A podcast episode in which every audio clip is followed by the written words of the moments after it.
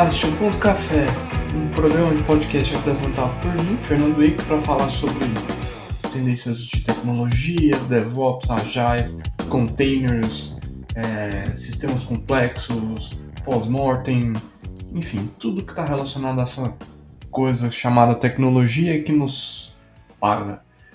No episódio de hoje vamos falar sobre pós-mortem, sobre vícios de ao escrever um pós-mortem. Isso foi um texto que eu escrevi para o blog da ZUP, que é meu empregador hoje. Eu estou lá como developer advocate. E a ideia aqui é falar um pouquinho a respeito de vícios, de vieses sobre pós-mortem. Bom, mas antes de começar especificamente, eu não posso deixar de dizer muito obrigado para você de Nova Iguaçu que nos escuta no Rio de Janeiro, para você da região da Bavária, Alemanha, e também para que é você de Estocolmo, na Suécia. Obrigado por você ter ouvido um dos nossos episódios. Espero que tenha gostado e comente se gostou ou não, né? É bom ter feedbacks. Por fim, todos os episódios estão nas principais redes, é, na verdade, serviços de podcasts aí no mercado, tipo Spotify, Anchor, é, iTunes, etc. Você pode encontrar sobre o, os episódios lá no Twitter, que tem é, no PTO Café Podcast. Então é arroba PTO Café Podcast. Você vai ver a conta desse, desse podcast que está sempre falando quais são os episódios novos, quando eles lançam, com as notas, etc. E o site onde pode encontrar as maiores informações com as notas de cada episódio está no da https barra claro, né? Tem que ser criptografado. Ponto café, ponto fernandoic.com. Vamos lá? Bom, pós-mortem em tecnologia é algo que já existe há um, um tempo razoável.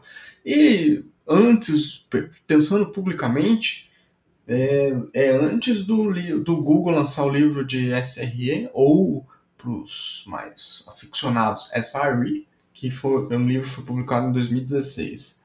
Bom, o John Alspon, o cara do 10 deploys com Paul Heyman, lá do Flickr e tal, 10 deploys por dia, que por acaso é o nome do outro podcast que eu tinha, quatro anos antes, quando ele era, se não me engano, o CTO da, da Etsy, ele escreveu também a respeito. E o título era Blameless Postmortem and Just Culture. Bom, as maiores referências são sobre escrever relatórios pós-mortem, tem uma estrutura parecida com o livro do Google. Mas hoje existem várias ferramentas que as pessoas usam de apoio para definir quais foram as causas raízes, é, qual é a timeline de evento, etc. Mas não sei se a gente não considera que as ferramentas elas só devem ser de apoio. Mas vamos lá. Escrever pós-mortem não é para ser um sacrifício. Bom, você pensa em todo, pelo menos aonde eu passei e fui implementar, normalmente as pessoas são meio resistentes. Elas não querem colocar o pós-mortem, não querem escrever o pós-mortem, porque, convenhamos, não é um ritual é, fácil, não é um ritual todo mundo gosta, tem prazer. Por quê? Ocorreu um incidente, teve algum tipo de prejuízo, seja econômico, seja de imagem, seja é, de estresse, de deixar as pessoas sobrecarregadas. E ao escrever o pós-mortem, você está lidando com algo que não aconteceu como era esperado. E esse processo costuma, é, nas primeiras vezes, costuma, as pessoas costumam é, relutar em participar ou não acreditar que aquilo vai funcionar, etc. Então, é, geralmente aquilo se torna sacrificante. E aí, dependendo de como a, as lideranças abordam, isso se torna um pouco pior, porque as, a, a puta, eu tenho que fazer aquele pós-morte, sentar com aquelas pessoas, ficar puxando é, log, ficar correlacionando evento, negócio chato. Bom, é, não é. Se você está fazendo do zero e não tem nenhum processo estruturado, realmente. Mas conforme você vai estruturando e você vai colocando e, vai se colocando no, no processo de escrita pós-mortem coisas anteriores, do tipo, ah, eu não fazia instrumentação de código, então não conseguia correlacionar os erros 500 com um problema de banco tá topando, por exemplo. Então, a, cada feedback loop adicional, isso vai melhorando e com o tempo vai é, se resolvendo. Tem, dois, tem um bom exemplo disso que é numa startup que eu trabalhei é, como gestor, os primeiros pós-mortem eu acabei conduzindo junto com a equipe e a equipe era um pouco relutante de fazer. Então eu, a gente ia lá, puxava os logs, tentava, montava uma timeline tudo manualmente nas primeiras versões, né? E depois correlacionava as coisas até conseguir chegar o que, que foi ou quais foram as causas raízes. É, com o tempo e com a repetição de, do, do, do processo de pós-mortem, isso se tornou prática comum de parte da equipe. Depois que eu saí de lá, tem dois anos, é, as pessoas que relutavam, agora elas, eu fiquei sabendo recentemente, elas falam assim, não, vamos fazer pós-mortem, vamos fazer, montar backlog, vamos mudar os processos. Então, é, como um parte de um processo de feedback loop, ele se torna importante como uma forma, revisão de processos e também como uma forma de educação, de tirar débito técnico, etc. Isso é, reflete, por exemplo, pensando aqui, quando a gente faz um pós-mortem, a gente inclui no a gente, né? Quando está fazendo um pós-mortem, é considerado é, envolver pessoas que não, tão, não são é, diretamente ligadas ao problema em produção. Exemplo, ah, o Product Owner, o Product Manager, analista de negócio, eles não estão envolvidos no pós-mortem? Talvez deveriam estar. Não num papel de, de resolução, de sentar e escrever, mas ele de participar e entender os impactos se você não discutiu com ele. Coisas como SLA de, de serviço, error budget, etc. Até para que isso vire prática. Até que o, o, o stakeholder, né, quem está ali como apoiando, ou é, dono daquela, daquele serviço, daquele produto, ele entenda que aquilo não é infinito, né? não tem SLA 100% o tempo todo é, disponível. Isso, se quiser pagar a conta e, e falir, é fácil fazer mas 100% desse SLA não é possível, então 0% de error budget também não. E quando eles participam, é interessante que eles começam a entender as dificuldades de fazer algumas coisas. Então, e eles também começam a correlacionar com problema, é, com, por exemplo, é, é comum em startups onde o product owner ou analista de negócios tem um peso muito grande não equilibrado com a área técnica sobre o que, que é o, que, que tem que priorizar no backlog e quais são as próximas entregas, é, se ele não participa de um, de um pós-mortem, não da, do incidente né, específico, ele vai ter algum envolvimento, mas do pós-mortem para entender qual foi o impacto, quais são as ações, se, a, se alguma ação está relacionada a uma priorização e, e ignorar um débito técnico, coisas do tipo, ele vai entender que precisa haver um equilíbrio entre que as coisas que precisam ser entregues, né, do ponto de vista de negócio, com a, as coisas que são estruturantes, que são, normalmente são os requisitos não funcionais que acabam ficando para trás. E principalmente coisas que, que às vezes precisam ser mais estruturantes. Claro, há casos e casos, tem quando você vai fazer o MVP, não faz sentido ter algo muito robusto. Mas Vamos lá. Tem um processo tradicional que é os Five Whys, ou cinco porquês. Ele foi criado com, pelo Toyota, me fugiu o nome da, do responsável por isso. Eu vou procurar aqui, mas é, ele é uma medida que sempre recomendo de como parte do processo de descoberta, né? De entender o que aconteceu, quais foram os, os, problemas. Então ele é uma, ele é um, uma técnica iterativa sobre o que ela tenta explorar a causa e efeito. E ela foi criada originalmente pelo Sakishi Toyoda. da Toyota. Ah, nossa, estamos falando do sistema produtivo da Toyota, do TPS, do Lean, sim, estamos falando. Porque uh, como o processo interativo intuitivo de causa e efeito, ele ajuda a, a tentar identificar qual foi o, o, o, o, evento ofensor que gerou um incidente, ou que parou, no caso da Toyota, uma, a linha de montagem, por exemplo, ou no nosso caso, de tecnologia, porque que gerou aquela interrupção de serviço, ou porque começou a aparecer falhas em várias partes do sistema. Então ele um exemplo prático de, de o que é o 5 Five Whys ou 5 porquês é por que, que o site caiu? Ah, porque o banco não estava aceitando as conexões. Por que, que o banco não estava aceitando as minhas conexões? Banco de dados, né? Porque o banco de dados atingiu o limite de conexões. Por que, que ele atingiu o, limite? Porque as transações do banco de dados não estavam sendo finalizadas. Mas por que, que elas não estavam sendo finalizadas? Porque o banco de dados estava assim um índice específico para uma, uma, uma consulta específica. Te acaba, é, em tese, como se aplica o Five Whys, ou cinco porquês, com essas cinco perguntas, isso é só um exemplo, é, você vai acabar identificando o que é a causa raiz. Até aqui parece que faz sentido, mas se a gente for pensar numa segunda equipe, ou nas pessoas que estão envolvidas ali logo um pouco depois, que é, não participaram da primeira rodada do Five Whys. Então, vamos pensar, fazer o mesmo exercício pensando num contexto um pouquinho diferente, né, das, dessas outras pessoas participando. Ela vai lá questiona: por que, que o site está indisponível? Porque as conexões de banco de dados, não aceita, o banco de dados não aceitava mais conexões para fazer as transações vindo do site. Mas por que, que o banco não aceitava mais conexões? Porque a, muitas conexões presas no banco de dados. Então, como havia muitas conexões presas, o banco não, não aceitava mais.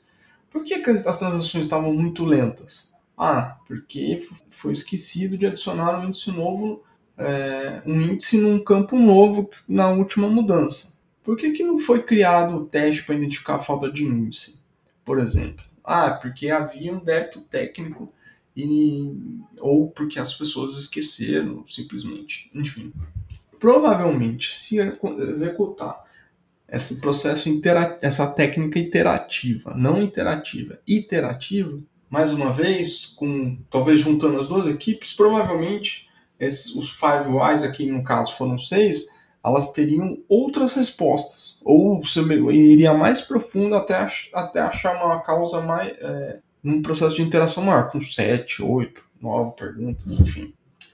O, ela é uma técnica que ajuda no exercício de pensar de forma dedutiva e você é, começar a ter, pensar com lógica, mas ela não pode.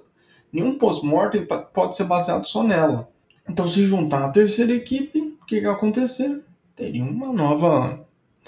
Os cinco porquês seriam diferentes, né? Para resumir.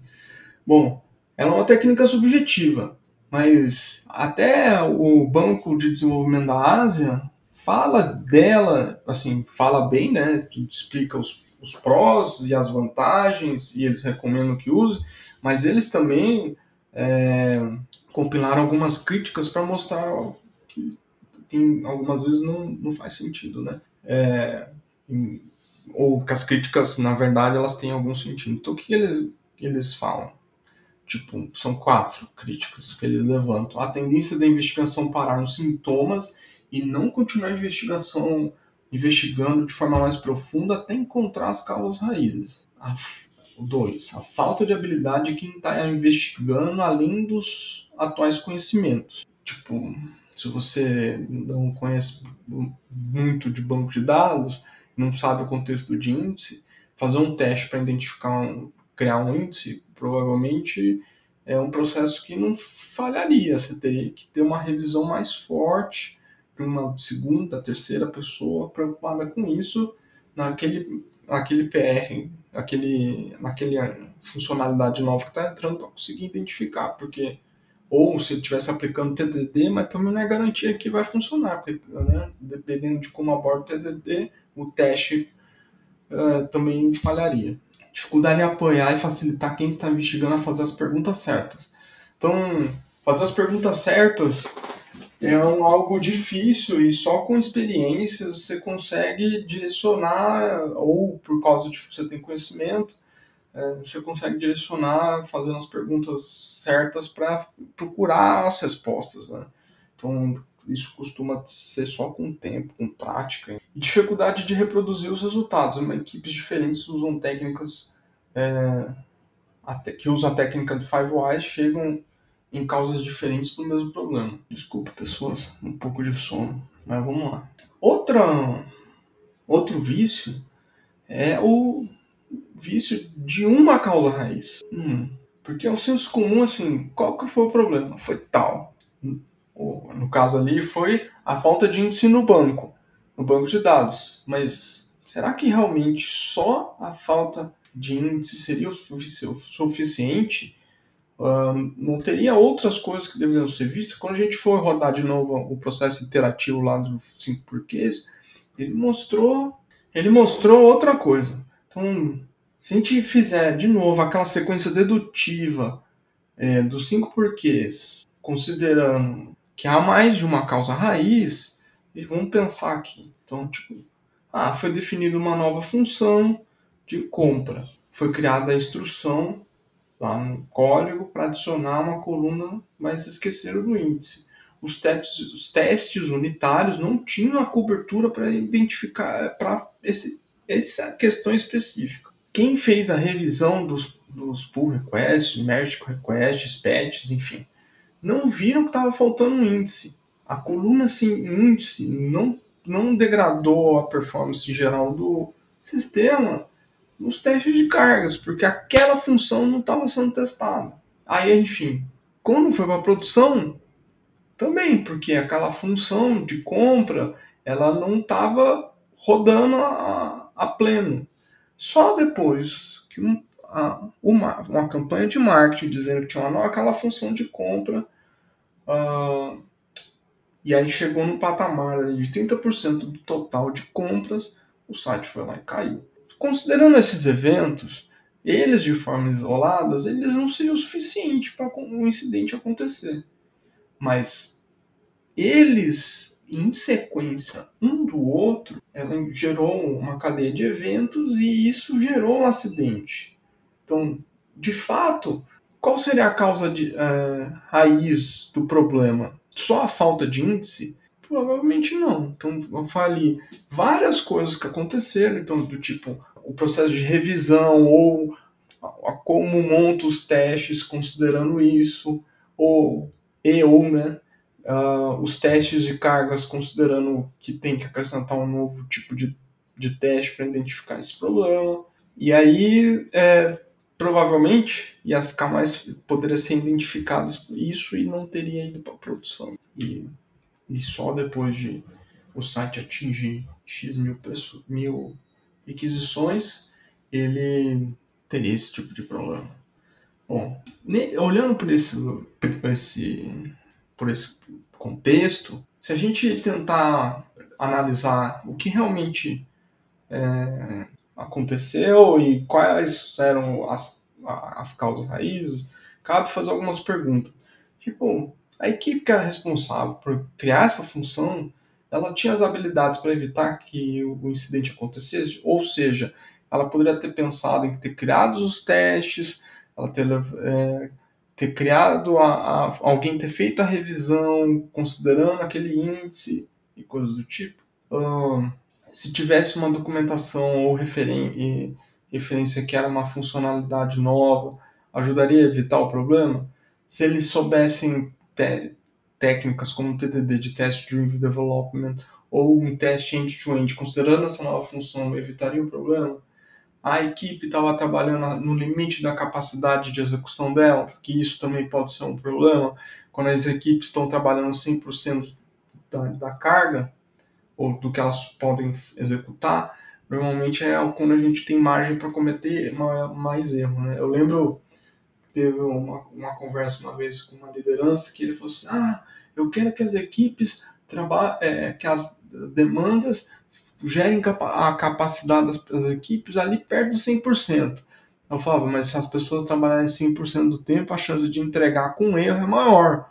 tá consciente disso, não, não tem problema, tá, a gente dá conta, enfim. Aí quando tinha bug, quando caía as coisas, não era bem assim. Então, uh, os aspectos psicológicos ou aspectos da cultura organizacional, eles podem impactar e também fazer gerar, ser um ofensor que vai gerar um incidente. Por fim, para a gente ir terminando aqui, claro, esse problema ele poderia, é, esse exemplo ele poderia ter outros fatores. Enfim, quando vai fazer um relatório pós-mortem, deve-se considerar a, que há mais coisas que a gente precisa olhar, além das coisas só técnicas. Então, tipo, ah, a gente tem observability, que quer dizer que a gente correlaciona logs das aplicações, a gente faz instrumentação de código, a gente é, centraliza os logs, a gente tem uma ferramenta que ajuda a montar os, os relatórios post-mortem,